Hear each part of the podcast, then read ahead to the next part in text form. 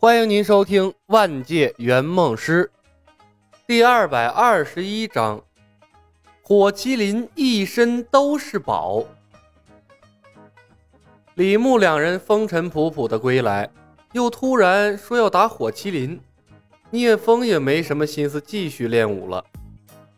所有人回到了于越的家中，一进门，李牧直奔他收藏的那一箱胳膊，打开盖子后。哗啦一声掀翻，把里面的胳膊全倒了出来。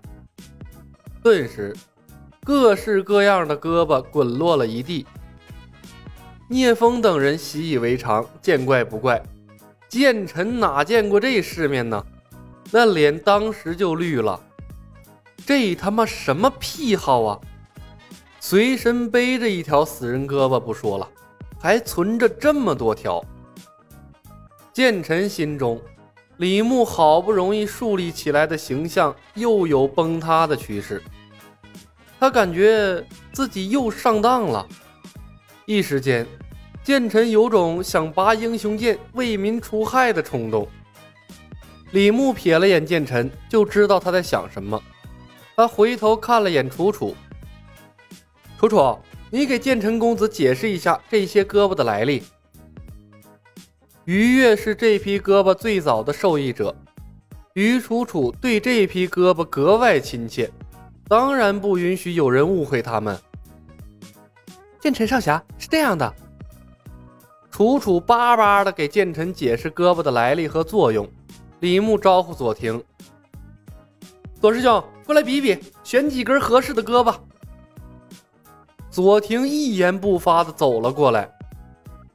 李牧从地上捡起一根胳膊，跟他完好的右手比来比去，笑着说道：“塞翁失马，焉知非福。”左师兄，其实我之前就想说了，于越的手指头短，跟你原来的胳膊不配套，装上去呀，应该挺难看的。你看现在多好，有这么多备选，总能挑出几条适合你的。来风云世界之前。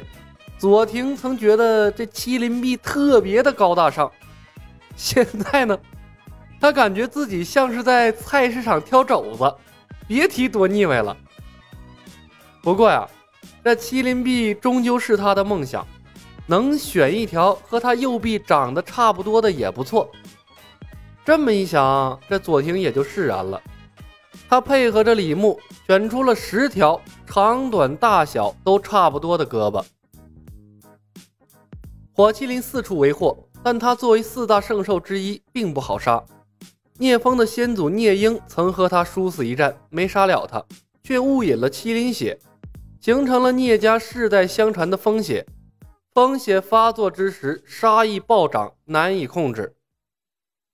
段浪的先祖天下第一剑段正贤，也曾力战火麒麟，同样没杀得了火麒麟。不过，却打下了他的一片鳞片，用他的鳞片制成了段家赫赫有名的火麟剑。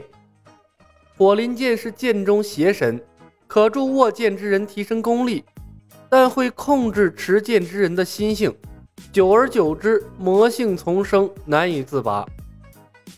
再后来，楚楚的父亲也曾战过火麒麟，他持剑刺中了段正和给火麒麟造成的伤口。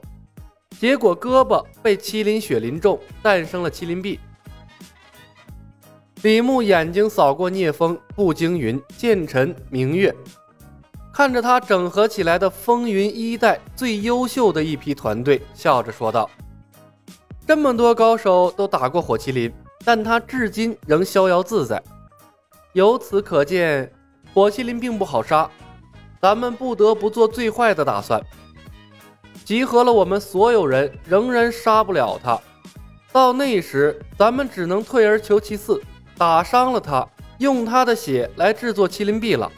这是我的私心，希望大家不要介意。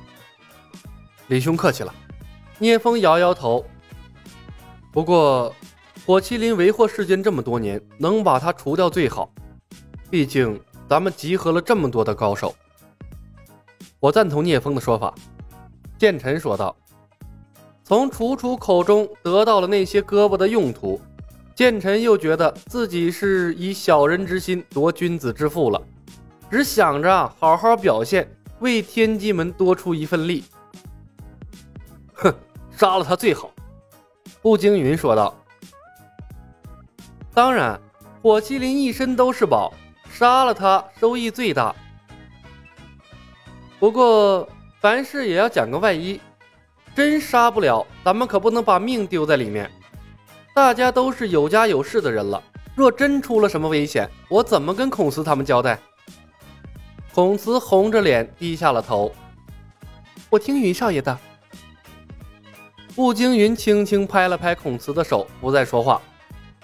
聂风和明月对视了一眼，这两人的眼睛里充满了柔情蜜意。剩下楚楚看起来格外可怜。但剑臣的注意力全放在他的身上。李牧早告诉他，他的姻缘便应在楚楚的身上。先入为主的情况下，他看楚楚是越看越动人。所以啊，安全第一，生命最重要。李牧看着眼前一对对秀恩爱的家伙，笑着说道：“最好的朋友在身边，最爱的人在一起。”天下还有比这更美好的事情吗？冯公子翻翻白眼，无语了。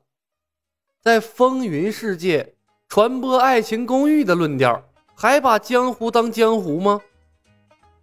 他倒是没想过，被他舞过几曲之后，那江湖啊，早不是原来的样了。本集已经播讲完毕，感谢您的收听。喜欢的朋友们，点点关注，点点订阅呗，谢谢了。